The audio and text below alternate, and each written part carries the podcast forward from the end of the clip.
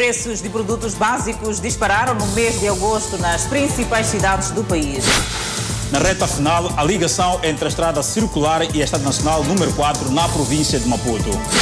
Passam hoje 20 anos do ataque terrorista que marcou a história do mundo. Autoridades na província de Sofala deploram casos de oportunismo no subsídio da Covid-19.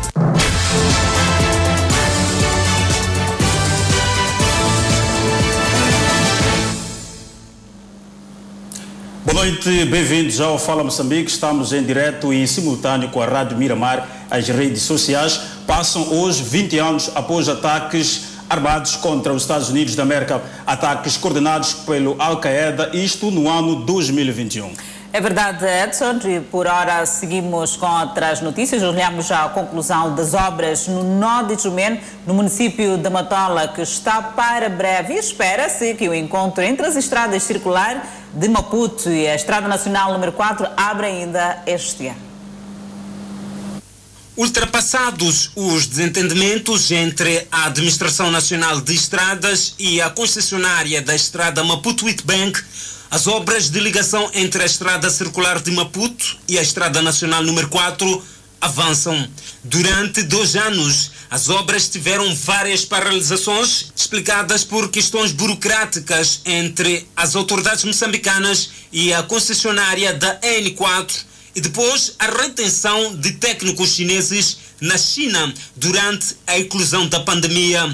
Neste momento, decorrem apenas alguns acabamentos. Foi depois de várias conversações entre a Administração Nacional de Estradas e a Trans-African Concession, que é a concessionária da Estrada Nacional número 4. Tudo indica que abre ainda este mês o encontro entre a Estrada Circular de Maputo e a Nacional número 4 aqui no Tchumene. As obras já estão numa fase conclusiva. Termina-se então a sinalização rodoviária na ponte. A abertura do nó de Tchumene traz um sorriso no rosto dos condutores e moradores do bairro. Senhor Orlando é camionista. Ele explica que o caminho tem sido longo e é obrigado a usar várias alternativas. São vias precárias que não facilitam a mobilidade. Eu acredito que o carro nem leva muitos dias por causa é, da estrada que está muito esburacada. E a, com aquela de lá ia nos facilitar muito mesmo.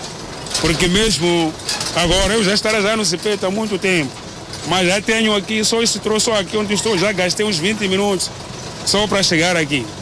Agora daqui para lá, você acaba uns 30 minutos só para apanhar o circular. Dona Maria, residente na Matola, usa esta via sempre. Devido às condições da rodovia, os veículos automóveis sofrem constantemente o sistema de suspensão. Os carros ficam danificados, como vê, tem sempre charcos de água, mesmo que não chova, porque os tubos têm se cortado com a pressão da carga que os carros têm. E se abrissem outro lado, seria muito bom. Encurtava mesmo as distâncias e, e, e essa amassada toda que nós temos tido todos os dias. E esta é a via alternativa para muitos transportadores, caminhonistas e até mesmo passageiros que não podem usar neste momento o nó de Tchumene devido às obras. Além disso, a população neste local já reclama devido à poeira neste ponto. Senhora Hortência vive nesta residência bem perto da estrada alternativa há mais de 10 anos. Os dias tornaram-se difíceis. A roupa no estendal é banhada de poeira devido às viaturas que contornam o nó de Chumene. Sofremos muito. De noite, não dormimos por causa dos carros e principalmente estes caminhões que levantam poeira. Nós que estamos aqui perto da estrada, nem mesmo para cozinhar, é difícil.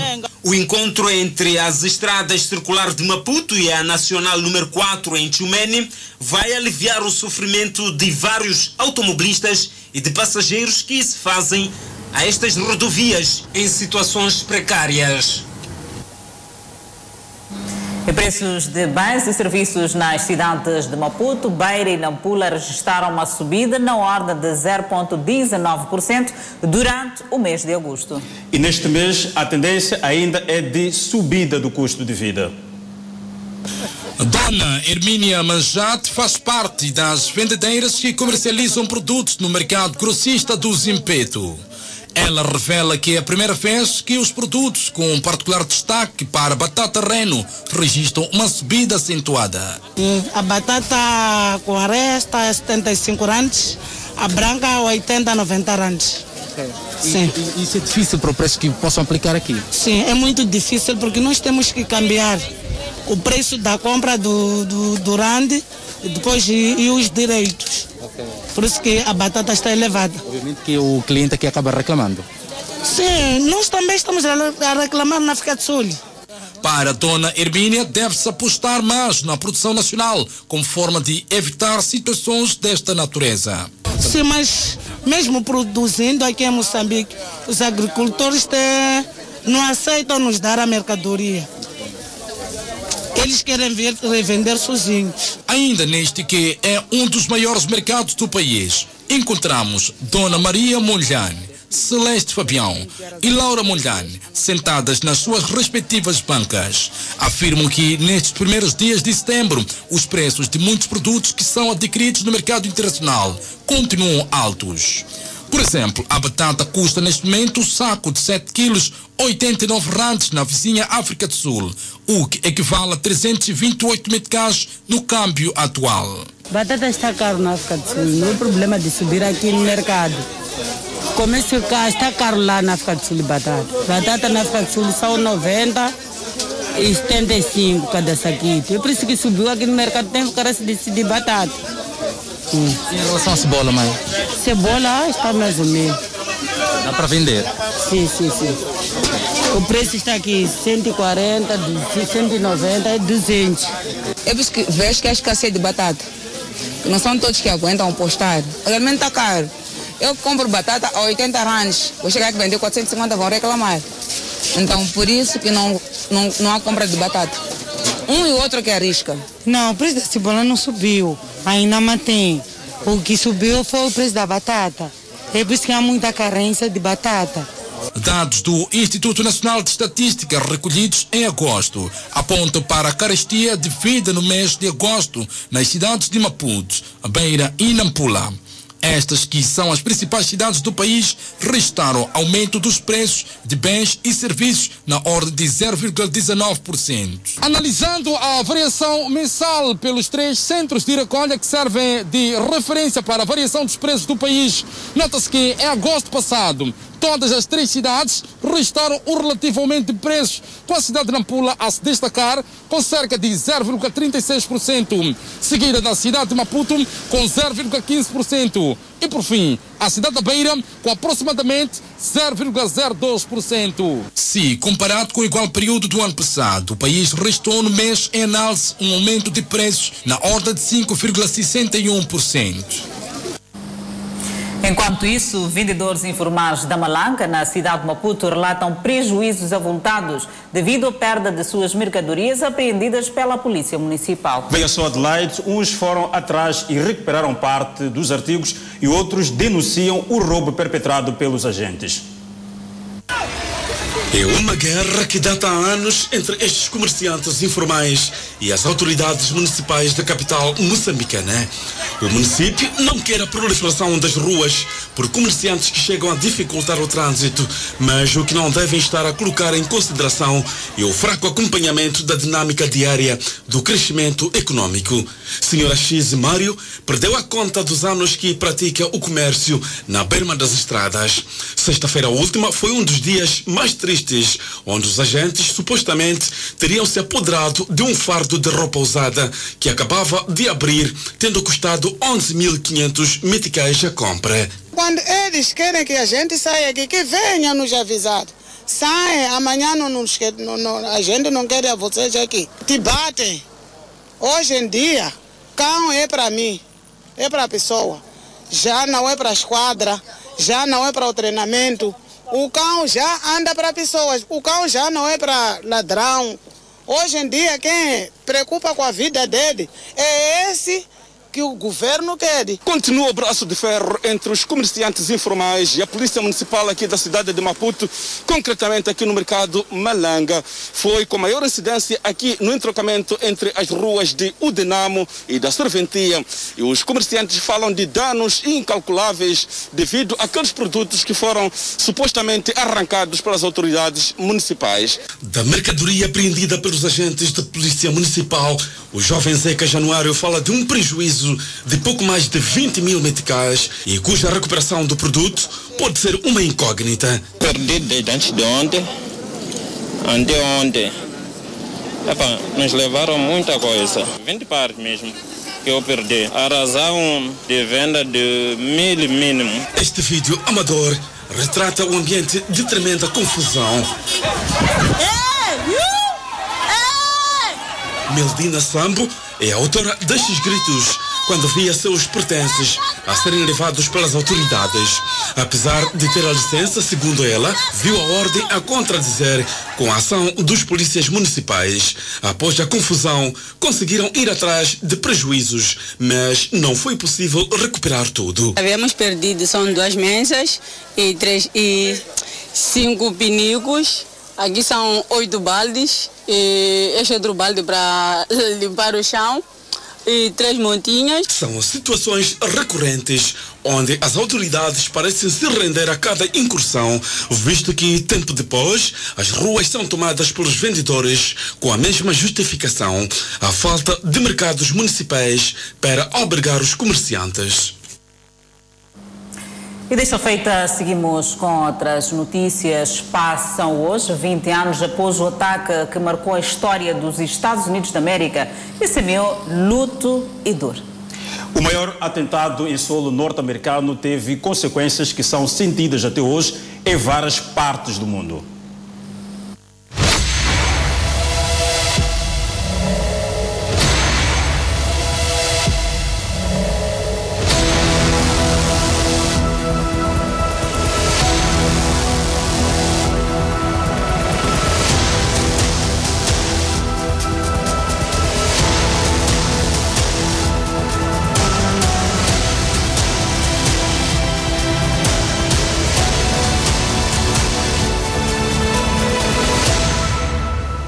11 de setembro de 2001, dia que mudou o mundo para sempre.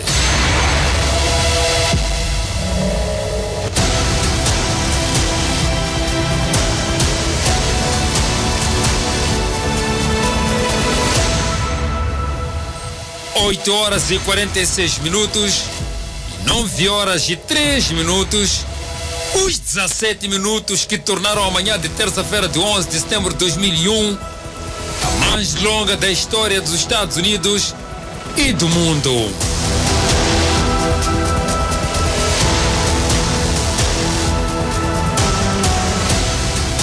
Uma manhã que iniciou como outras e que em poucos minutos tornou-se estranha e aterrorizante. Dois aviões dos quatro sequestrados por 19 terroristas atingiam em cheio as duas torres gêmeas cravadas no centro de Manhattan, Nova York, o coração comercial dos Estados Unidos de América. A seguir, as torres desabavam e uma nuvem de poeira se espalhava pelo ar, tornando o dia que nasceu com o sol brilhando em escuridão. Mais de 3 mil pessoas morreram. Eu comecei a descer do trigésimo andar até o térreo e comecei a descer escada por escada. E aí eu sinto que quando eu estava descendo as escadas de incêndio não tinha muita gente. Mas com poucos minutos começou a aumentar a quantidade de pessoas descendo. E logo que eu saí, eu olhei para o alto e vi uma chuva de papel, uma nuvem muito escura. Eu comecei a ver as torres em câmera lenta desabar. Eu comecei a correr, correr, correr. Os atentados que também atingiram a sede do Departamento da Defesa dos Estados Unidos da América, o Pentágono, e que em direto foram assistidos com pesar pelo resto do mundo e reivindicados pela organização terrorista baseada no radicalismo islâmico Al-Qaeda, liderado por Osama Bin Laden, caçado e morto dez anos depois no Afeganistão, mudaram em definitivo o significado da palavra terrorismo. Desde então, o terrorismo passou a ser um mal maior, o inimigo a ser combatido não só pelos Estados Unidos e aliados ocidentais, mas pelo resto do mundo. E por precaução e como parte desta luta, os aeroportos passaram a ter uma segurança mais reforçada. E mesmo assim, em vários locais, os interesses dos Estados Unidos e aliados foram sendo atingidos por várias células terroristas, incluindo o Estado Islâmico no Iraque, na Síria, El-Shabaab, Somália ou Quênia e Boko Haram na Nigéria, que continuam fazendo vítimas inocentes.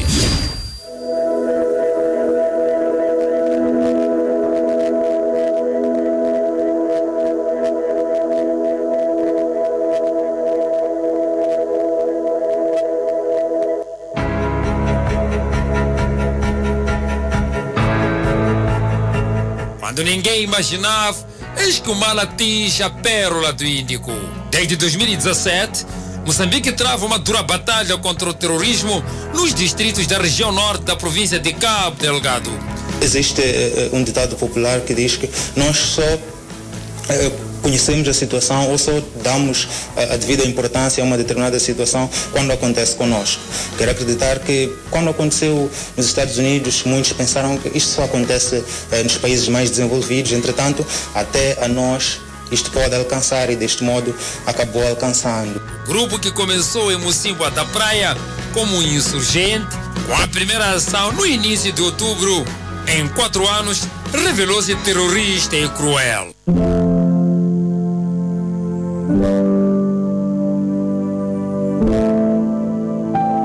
Homens, mulheres, crianças e idosos foram decapitados e milhares de pessoas abandonaram suas zonas de origem em busca de zonas seguras. Depois de me capturarem, o chefe do grupo perguntou a outros membros se alguém tinha uma faca para decapitarem-me. Por sorte, nenhum deles possuía no momento. Fizeram-me de refém e levaram-me a uma zona onde perguntaram-me se eu rezava. Quando respondi positivamente, começaram a chicotear-me. Foram no total 150 chambocos que sofri deitado. Custa mpaka 50 chamboko. Passa huku moja mpaka makomia pe. Xiai invadiram os insurgentes, ela conseguiram, ela conseguiu fugir de Xiai até Maconia a pé. É, muitas pessoas foram degoladas de cabeça, casas queimadas e muito bem destruído. Era o surgimento de mais uma onda de refugiados, quase três décadas depois da Guerra dos 16 anos.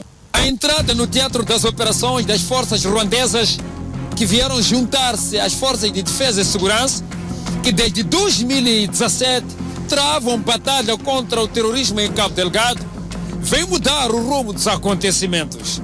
De vitória em vitória, a força conjunta vem conquistando territórios que anteriormente tinham sido ocupados pelos terroristas. Neste momento, recuperamos quase todos os espaços que haviam sido ocupados pelos terroristas, estando a decorrer operações de limpeza, esclarecimento combativo e o restabelecimento de infraestruturas de energia, água, telefone móvel, banca, estradas, pontes, centros de saúde, entre outras.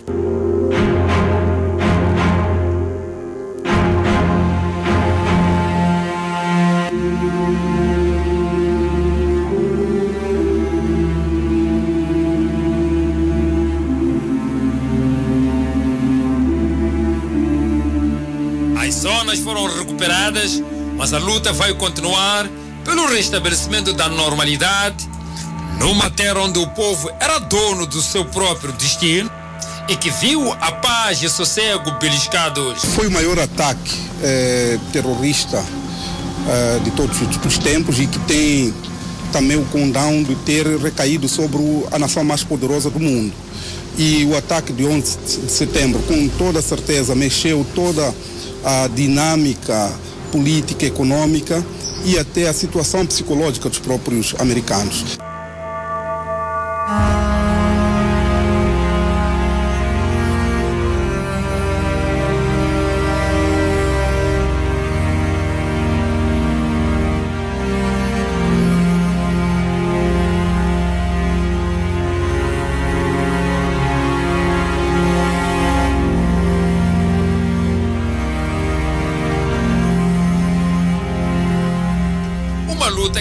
Permanente para evitar surpresas, até porque o mundo não é mais o mesmo.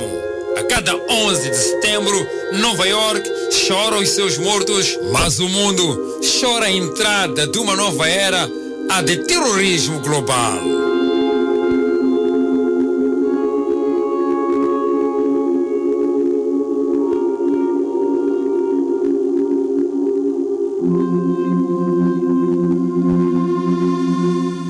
E no episódio de hoje da nossa série especial, nossos correspondentes nos Estados Unidos da América trazem umas histórias ligadas a esta tragédia. Ataques coordenados pelo grupo terrorista Al-Qaeda no ano de 2001. Eu perdi pessoas, querido. Deixei suor e sangue em solo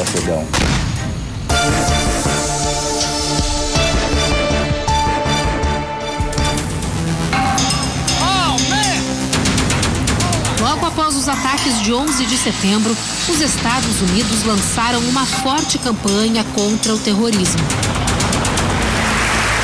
O então presidente George W. Bush declarou que qualquer nação que abrigasse ou apoiasse terroristas seria considerada por Washington um regime hostil. Assim, os Estados Unidos invadiram o Iraque e o Afeganistão, onde Osama Bin Laden, líder do grupo terrorista Al-Qaeda, se refugiou. Os extremistas foram responsáveis pelos atentados de 11 de setembro e receberam abrigo do grupo radical islâmico Talibã. Ao longo dos anos, milhares de soldados americanos foram enviados ao Afeganistão. Em 2010, passou de 100 mil o número de militares no país. Entre eles, o brasileiro Kleber Serpa, um sargento do Exército. Ele ficou no território afegão entre 2010 e 2011. Deixei suor e sangue solo afegão. Quando eu fui atingido por quase 400 quilos de explosivo dentro do veículo. Foi o ano mais sangrento da guerra no Afeganistão, foi quando eu estava lá. Em 2014, um novo plano foi traçado. As tropas americanas começariam a ser retiradas gradualmente do país. O objetivo era treinar o exército afegão para que lutasse a própria guerra contra o Talibã. Nós treinamos mais de 300 mil homens, nós demos armamento a mais de 300 mil homens, nós demos condição de um governo operar. E eles falharam como amor à pátria e deixaram aquilo tudo o Talibã tomar conta. Seis anos depois, foi firmado um acordo de paz. Entre os compromissos dos Estados Unidos estavam a retirada de sanções contra o Talibã e a saída das tropas americanas do Afeganistão, o que encerraria a guerra de cerca de 20 anos. O Talibã se comprometeu a não apoiar grupos terroristas como a Al-Qaeda e o Estado Islâmico, não atacar mais tropas americanas e manter o diálogo com o governo afegão. Mas agora, em 2021, à medida em que os militares dos Estados Unidos deixavam o país, o Talibã foi avançando. Dominou várias províncias até declarar a retomada do poder. Depois disso, o governo americano e aliados começaram uma corrida contra o tempo para retirar cidadãos estrangeiros do país. Logo no início das operações, um caos tomou conta do aeroporto. Milhares de afegãos foram para o local na tentativa de fugir dos talibãs. O grupo radical já governou o país entre 1996 e 2001 e ficou conhecido por execuções em praça pública e repressão às mulheres. Aqui em Nova York, 20 anos atrás, nasceu essa instituição, Mulheres pelas Mulheres Afegãs. Hoje ela é a maior organização pelos direitos das mulheres afegãs no mundo. E nessas últimas semanas, um grupo de voluntários tem trabalhado 24 horas por dia para garantir a segurança de famílias inteiras que seguem no Afeganistão e que estão ameaçadas pelo Talibã. Além disso, em todo o território afegão, ainda estão cerca de 500 integrantes desta instituição que são alvo dos extremistas e que ainda não foram resgatados pelo governo americano. A ONG já estava em 14 das 34 províncias do Afeganistão, sem resistência da comunidade ou do governo. Mas com o Talibã, a situação pode mudar. Nós estávamos em um momento de expansão quando essa crise entre o governo e o Talibã começou. E nenhuma das 14 províncias impediu nosso trabalho. Mas não pudemos estar no sul do país porque lá já era controlado pelo Talibã. Durante as operações de retirada, uma explosão aconteceu próximo ao aeroporto de Cabul. O Estado Islâmico assumiu a autoria do ataque, que deixou mais de 170 civis e 13 militares americanos mortos. O presidente dos Estados Unidos, Joe Biden, declarou uma nova guerra. Não vamos perdoar nem esquecer. Vamos caçar vocês e fazer vocês pagarem. Uma guerra que pode reacender o preconceito do passado. Mohamed tinha 15 anos quando os ataques de 11 de setembro aconteceram e conta que, mesmo morando no Brasil, sentiu os impactos sociais. Eu passei a experimentar uh, as primeiras, se é que pode se chamar dessa forma, uh, brincadeiras associando uh, o muçulmano ao terrorismo, o muçulmano ao homem-bomba. É, é preciso ter claro que o islamismo ele condena todo e qualquer ataque à vida. Na guerra ao terror, mais de 50 mil integrantes do Talibã e opositores do governo foram mortos. Mas também houve baixas do outro lado. 66 mil militares e policiais afegãos e 47 mil civis morreram. Mais de 400 trabalhadores humanitários e 72 jornalistas perderam a vida. Além deles, 7 mil soldados americanos, entre combatentes e não combatentes, morreram na mais longa guerra da história dos Estados Unidos. Em homenagem a eles, este monumento foi colocado aqui neste parque suspenso, que fica bem em frente ao World Trade Center, onde tudo começou 20 anos atrás. Um memorial que tem o objetivo de lembrar os nomes desses heróis e também chamar a atenção para milhares de outros que sobreviveram, que hoje enfrentam problemas físicos e mentais e que vão continuar sofrendo as consequências dessa guerra pelo resto de suas vidas. Agora já não há mais militares americanos no país. O sentimento de, de vazio existe, de sentimento de que eu fui num local fiz tudo e aí não valeu de nada. A nova-iorquina Victoria, que trabalhou como voluntária nos resgates após os atentados de 11 de setembro, diz que é preciso lembrar que a invasão americana ajudou os afegãos por muito tempo. Você pode sentir que foi tudo em vão, mas não acho. Nós fizemos progresso lá e muitas pessoas se beneficiaram ao longo desses 20 anos.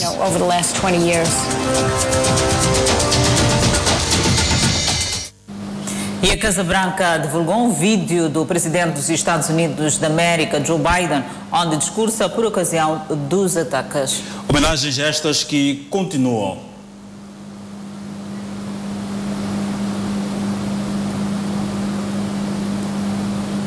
Horas, meses e anos depois, disse ele. Uma bandeira americana foi desfraldada no Pentágono este sábado para marcar 20 anos depois que aviões sequestrados se chocaram contra o World Trade Center de Nova York e o Pentágono fora de Washington.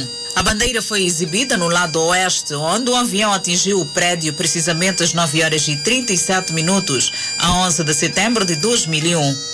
O departamento realizou uma cerimônia privada para homenagear as 184 pessoas mortas. A peça central dos eventos de sábado foi a visita do presidente dos Estados Unidos da América, Joe Biden, aos três lados associados aos ataques. Biden visitou Marco Zero, na Baixa Manhattan, para o Pentágono em Halton, Virgínia, e para Shanksville, Pensilvânia, onde o voo 93 da Unit Airlines caiu depois que os passageiros tentaram recuperar o controle do avião sequestrado. As lembranças se tornaram uma tradição anual mas o sábado assume um significado especial. São 20 anos depois de uma manhã que muitos veem como uma virada na história americana. Um dia que deu aos americanos uma sensação de vulnerabilidade que influenciou profundamente a vida política do país desde então.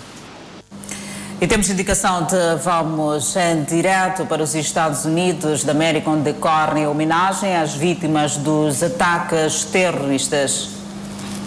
Uh, independente de falar mesmo desses ataques, o mundo ainda tentava entender o que estava acontecendo quando a aeronave que fazia o voo 77 da American Airlines colidiu com o Pentágono, prédio do Departamento de Defesa dos Estados Unidos da América em Washington, com seis tripulantes, 53 passageiros e cinco sequestradores às 9 horas e 37 minutos.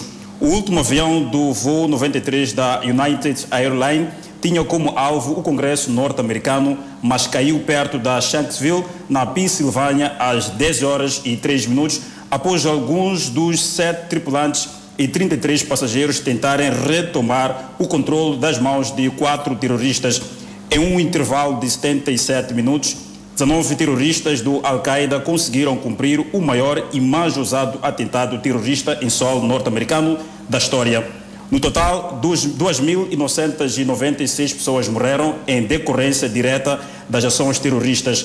As consequências desse dia, no entanto, perduraram duas décadas.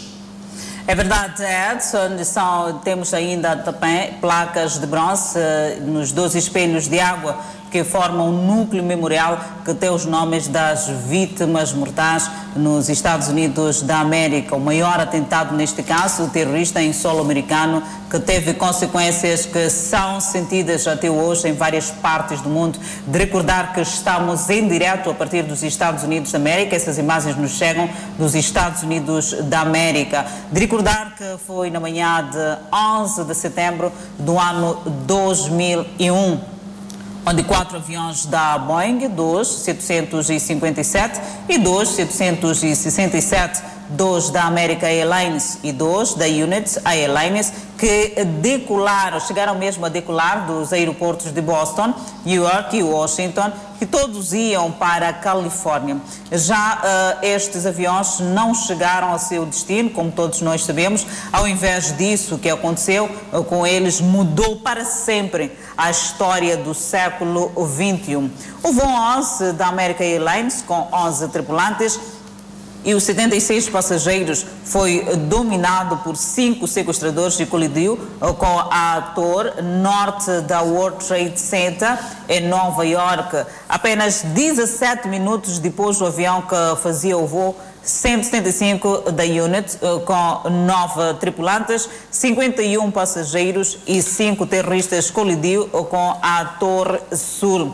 O mundo ainda tentava entender, como bem dizia JQ, eh, o que estava a acontecer quando a aeronave que fazia o voo 77 da American Airlines colidiu contra o Pentágono. Importa referir que mesmo depois, uh, várias invasões foram acontecer, menos de um mês após os atentados, isto no dia 7 de outubro. Forças norte-americanas e britânicas atacaram posições do Talibã no Afeganistão.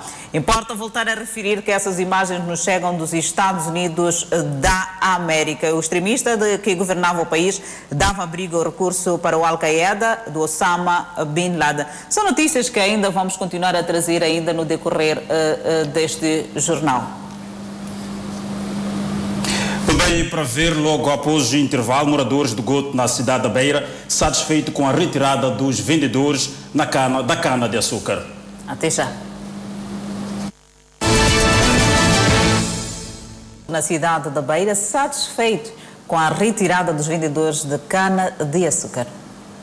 Por esses dias já não se pode ouvir falar de muito barulho próximo dos edifícios do mercado do Goto na cidade da Beira, onde os moradores há anos reclamavam a falta de tranquilidade. O Conselho Autarco da Beira tomou medidas e os vendedores de cana doce foram transferidos para o mercado grossista de cerâmica. Este fato anima os moradores destes edifícios que convivem com uma nova realidade. Longa data, longa data mesmo, com barulho que não acabava, insultos tudo. Agora sim, muito bonito.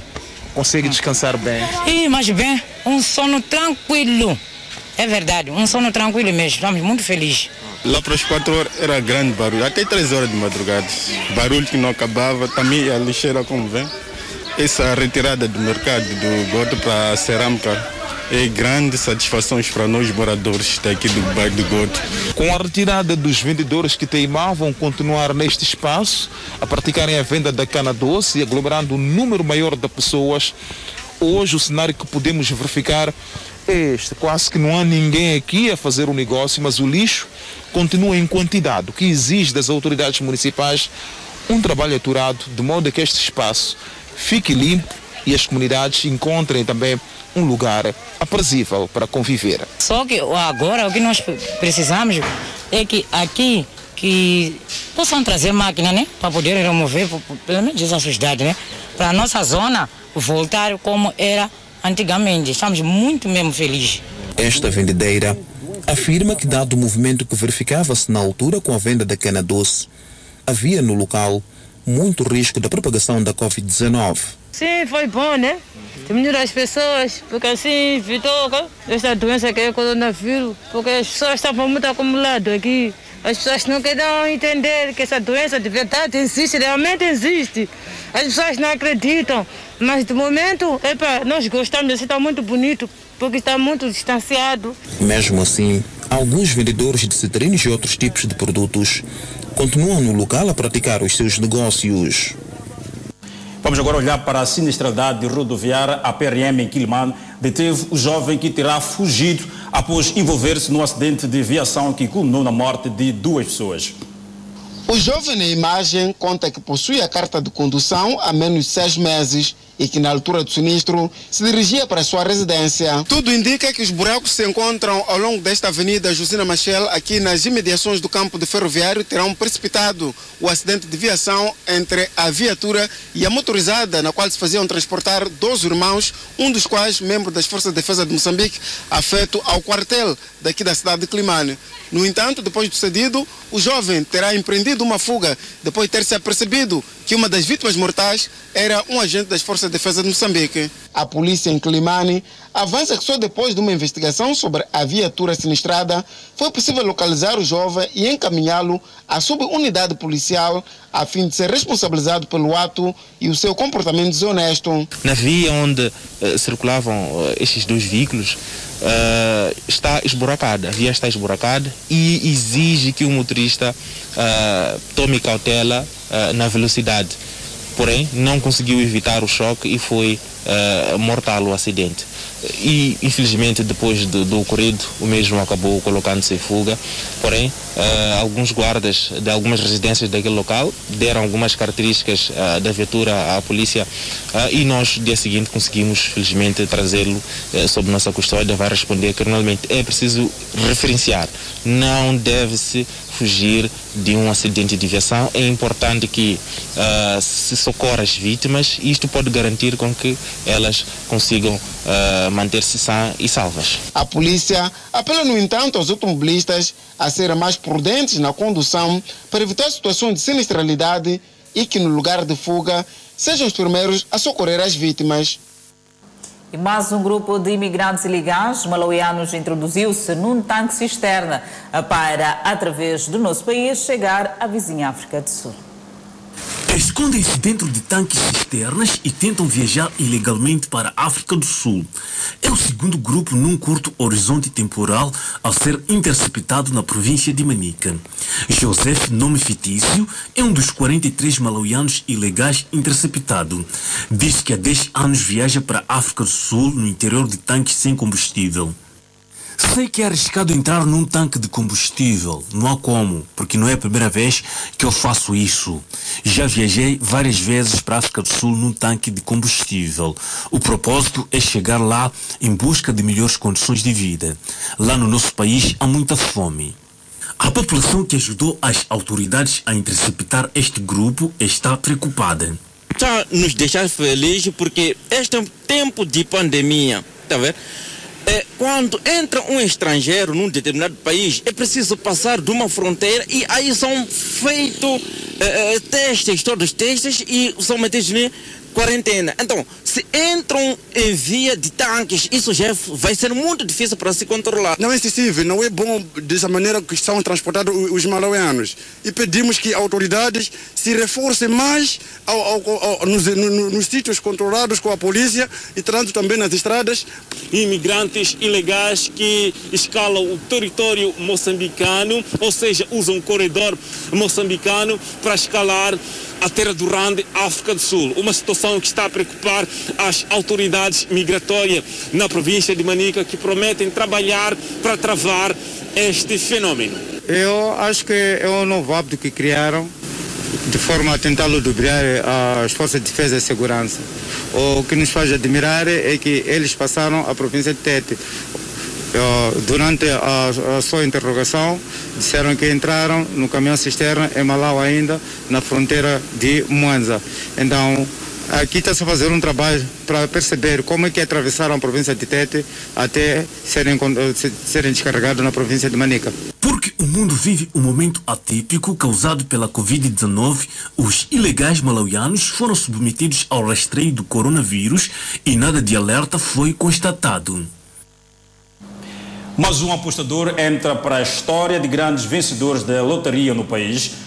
O jovem amante do desporto acreditou, apostou e ganhou na Prémio Loto 3 e 200, 900 mil meticais. Há um ano que este jovem empreendedor e amante do desporto faz apostas na Premier Lot Moçambique. Quando menos esperava, ganhou 3 milhões e 290 mil meticais. Ele conta que fazia suas apostas fisicamente.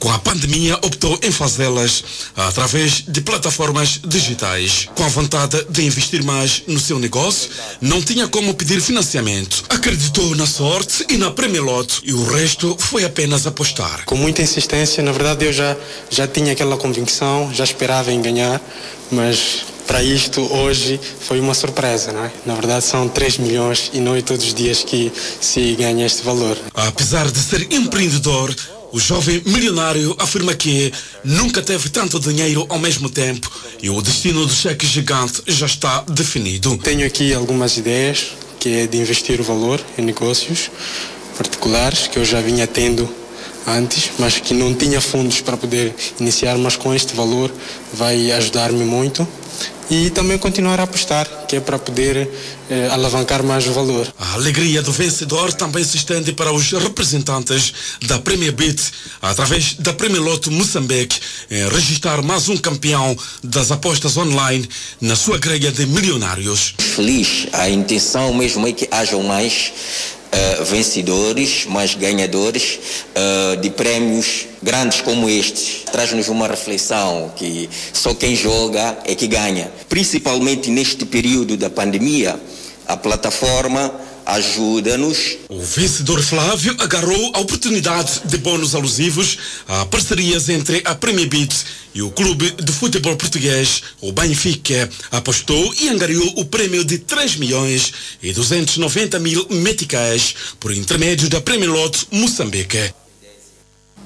Na verdade, o jovem Flávio ganhou na Premiloto 3 milhões e 290 mil meticais. E para ver logo após o intervalo, mais munícipes em bairros periféricos de Inhamano passarão a ter corrente elétrica da rede pública. Até já.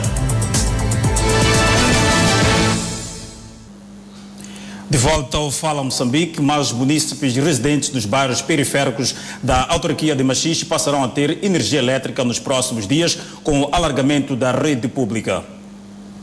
Esta é a unidade de Mahangades na autarquia da Machixe. Grande número de moradores desta zona não tem acesso à energia elétrica. Os residentes contam que há muito esperam para a ligação de energia em suas casas. O senhor Alexandre vive nesta zona. Explica que para iluminação em sua casa ou mesmo carregar o telemóvel, recorre ao sistema de painéis solares ou baterias. Eu estava a sofrer com solar assim, mesmo com bateria, só isso. Levar bateria daí para Joaquim Mariano ou Machis. Para carregar? Sim. Não é fácil isso? Não é fácil, é longe. Menos da, da, da, conseguir energia. É. Vocês querem energia? Querem energia. Dizem que gastaram muito dinheiro. Gastaram muito dinheiro por problema de, de, de, de, energia. Mas nunca chega. Nunca chega. Yeah. Você já tem instalação feita? Tem instalação feita, tudo acabou. Tudo arrasou há muito tempo. É falta de energia. Yeah. Em jeito de resposta à preocupação desta população, as autoridades já iniciaram com o projeto de implantação dos postes para ligação de energia elétrica. Trata-se de uma linha de pouco mais de 5 quilômetros. Uma felicidade para a população que aqui vive. Para a implantação dos postes que irão segurar os condutores da corrente elétrica que poderá abastecer o bairro de Mahangate, aqui na autarquia da Machixe, foi necessário abater algumas palmeiras e outras benfeitorias sem nenhuma compensação aos proprietários. Mesmo assim, os residentes desta zona dizem que estão bastante satisfeitos, pois que há muito esperavam pela colocação de energia nesta região. Estamos a fazer instalação porque já gostamos mesmo. Sim. Ok, vale a pena? Sim, vale a pena. A vida aqui em Cuguana ou em Mahangades vai mudar? Vai mudar mesmo, sim. Já mudou. A vida aqui em Mahangá já há de estar bom, porque agora que estamos a. Estamos a concorrer em termos de energias, assim. Agora já como estou a ver que epa, está quase para ter energia. É muito bom. Estamos felizes. O que é que vão fazer agora? Vão... Vamos abrir bancas, celerias, mesmo. Tá, tá- tem muita coisa que eu posso fazer com energia. Com o posto que estou a ver já está bom. Vale a pena? Ah, Vale a pena. Tem esperança, mas Esperança de, de, de energia. Queria esperança muito rápido. Muito rápido. Yeah. Além de Mahangades, a nova linha de energia elétrica abrange o bairro de Cuguana. A idealidade da Machixe diz que uma das grandes apostas para o presente mandato tem a ver com o alargamento da rede de energia até às unidades residenciais. Vamos ao encontro da Adelaide Isabel do outro lado do estúdio para nos trazer os dados atualizados sobre o processo de vacinação em massa. É verdade, Edson. Desde o início da vacinação, no passado dia 8 de março, o país tem um cumulativo de 1.719.139 pessoas completamente imunizadas contra o novo coronavírus.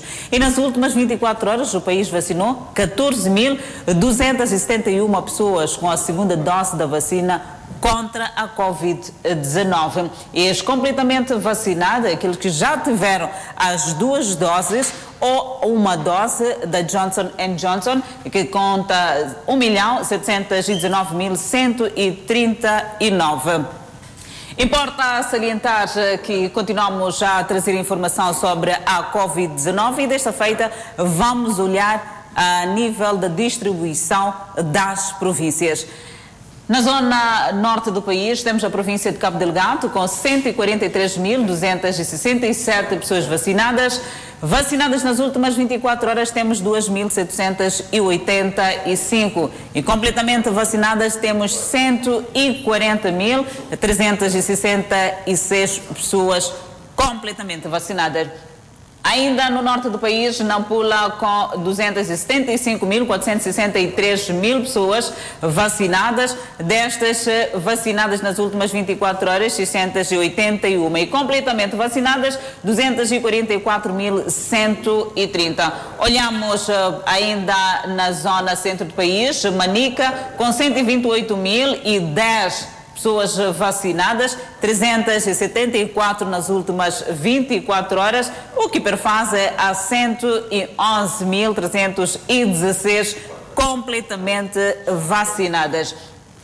Seguimos eh, para o sul do país, começamos mesmo com Inhambane, que tem 104.381 pessoas vacinadas e temos 402 nas últimas 24 horas e temos 103, 428 pessoas completamente vacinada. Já no Maputo, província, temos 269.331 pessoas vacinadas, destas 187 1.180 1.817, assim é que é, nas últimas 24 horas e 257.186 completamente vacinadas.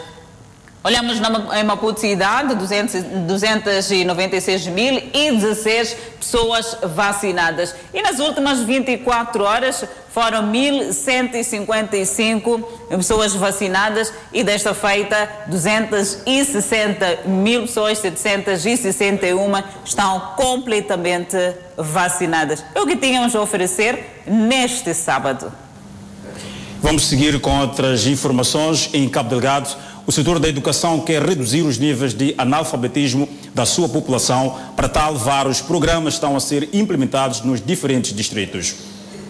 Dados oficiais indicam que pelo menos 53% da população da província é analfabeta, apesar dos vários programas de alfabetização e educação de jovens e adultos em curso. Por isso, o governador da província, Valeja Tawabo, chama as organizações da sociedade civil à tarefa de mobilizar mais beneficiários de modo a erradicar o fenômeno. A nossa aspiração é que mais elementos da sociedade civil, principalmente os parceiros de cooperação, agentes econômicos, as confissões religiosas e outros segmentos se envolvam cada vez mais nos programas de alfabetização e educação de jovens e adultos, mobilizando mais jovens e adultos não escolarizados para se inscreverem nos centros de alfabetização, embora reconheçamos o contributo que estes atores têm dado às atividades do governo. Entretanto, a tarefa de ensinar a ler e escrever aos que ainda não sabem conhece desde 2017 a sua fase difícil, motivada pelos ataques terroristas em Cabo Delgado. Apesar do contexto que a província, a província vive, um contexto complicado, mas há um grande empenhamento de todos, a todos os níveis do setor da educação. Os nossos líderes comunitários, religiosos também têm estado conosco, cada vez mais próximo de nós, na sensibilização das pessoas que não sabem ler e escrever para poderem aderir aos nossos programas de alfabetização e educação de adultos. A província de Cabo Delgado desenvolve atualmente programa de alfabetização regular alfabetização funcional, alfabetização em línguas moçambicanas, alfabetização para o meio ambiente e programa Família sem analfabetismo. Quem aderiu a uma destas iniciativas fala de mudança na forma de ver e encarar o mundo e compromete-se a ser embaixador na alfabetização de mais moçambicanos. Nós, alfabetizantes, estamos prontos na luta contra o analfabetismo em Moçambique, em geral em particular no nosso distrito de Meguri. Por isso, pedimos o governo para criar mais condições para a alfabetização continuar a funcionar bem no nosso distrito. Vamos de novo estabelecer contato, imagens em direto a partir dos Estados Unidos da América. Neste momento, o presidente norte-americano Joe Biden está a falar à imprensa após homenagear as vítimas do atentado de 11 de setembro, que fez 184 vítimas. Essas são as imagens que nos chegam dos Estados Unidos. O presidente norte-americano, como podem perceber aqui nas imagens que nos chegam diretamente dos Estados Unidos, este momento em que o presidente norte-americano faz a sua homenagem às vítimas do atentado de 11 de setembro, deste terrorismo que mudou de fato o mundo e a postura que deve-se olhar para este crime de terrorismo no mundo. É verdade, Edson, e continuamos a trazer estas imagens a partir dos Estados Unidos da América, o momento em que Joe Biden uh, vai mesmo falar em conferência de imprensa para os jornalistas. E continuamos a trazer informação nacional e olhamos a Covid-19, onde nas últimas 24 horas houve registro de mais 189 recuperados, elevando o seu cumulativo para 141.150. Por outro lado, o país tem cumulativamente 6.883 internados e 78 recebem tratamento nos centros de isolamento.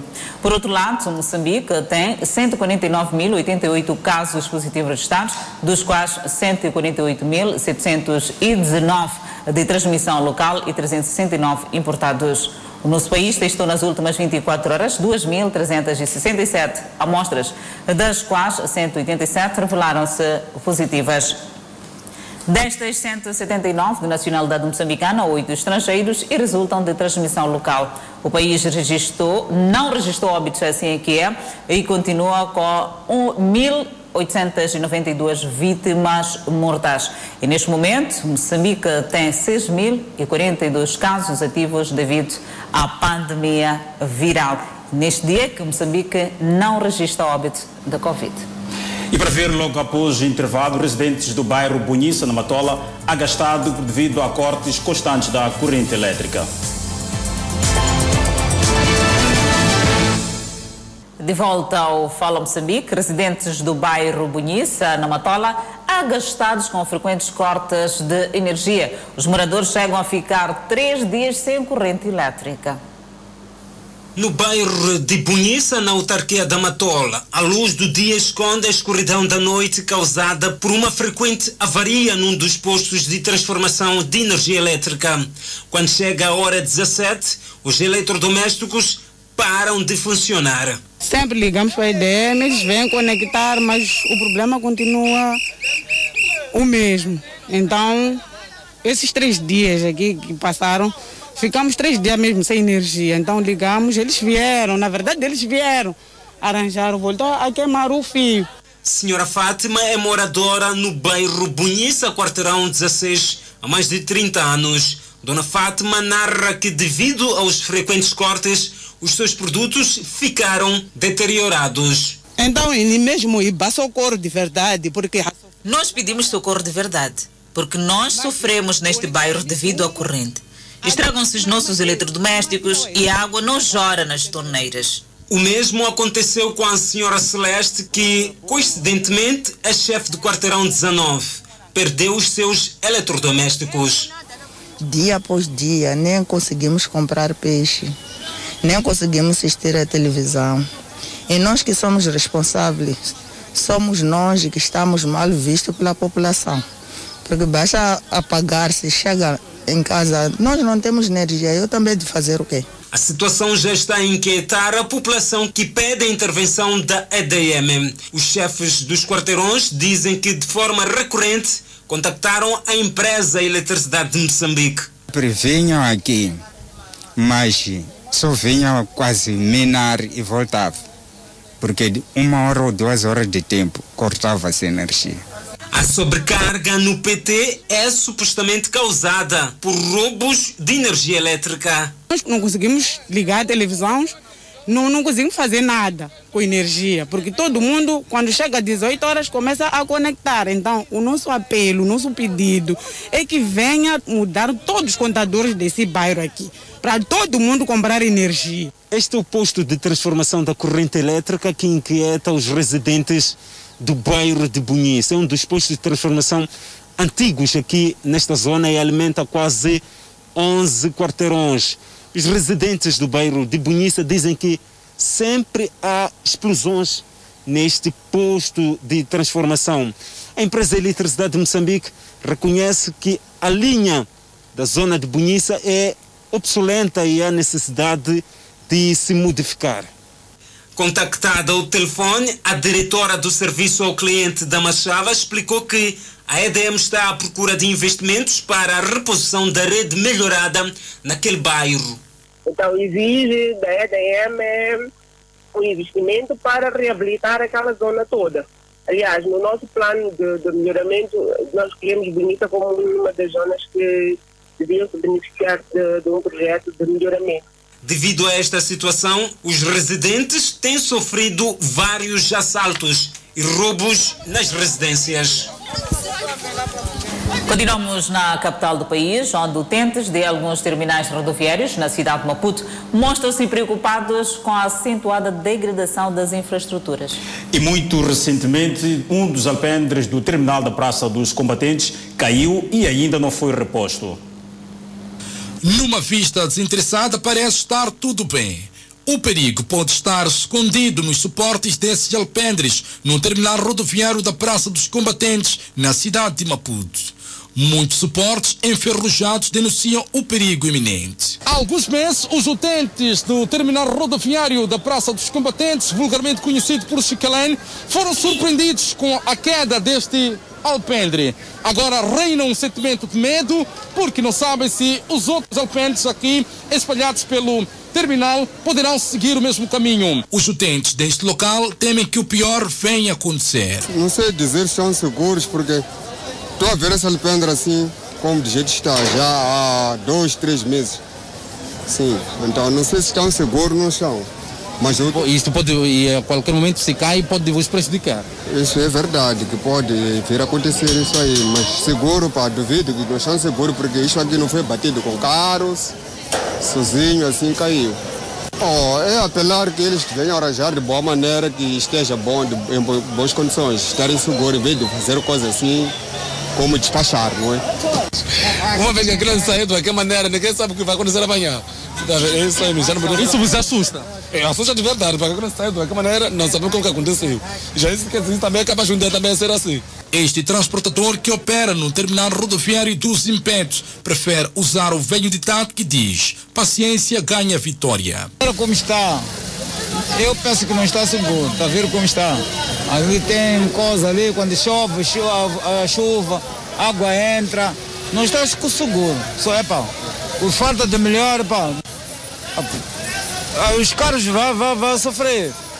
E a pessoa também vai sofrer. Porque aqui vende as pessoas. Estás a ver, né?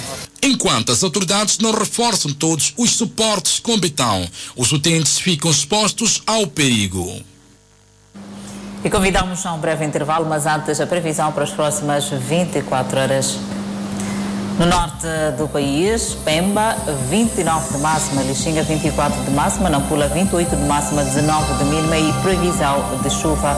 Seguimos para o centro do país, Teta, 36 de máxima, Intilimana, 28 de máxima, Chimoio, 27 de máxima, Beira, 27 de máxima. E para a região sul, Vilanculo, 28 de máxima, Inhambane, 27 de máxima, Xaixai, 28 de máxima, Maputo, 29 de máxima e 15 de mínima. Até já. Não perca este domingo a grande final do reality show Ilha Record. Uma final que reserva grandes emoções. Tem grandes eh, motivos para estar ligado à nossa programação. Continuação de um ótimo sábado. Boa noite. Até a próxima.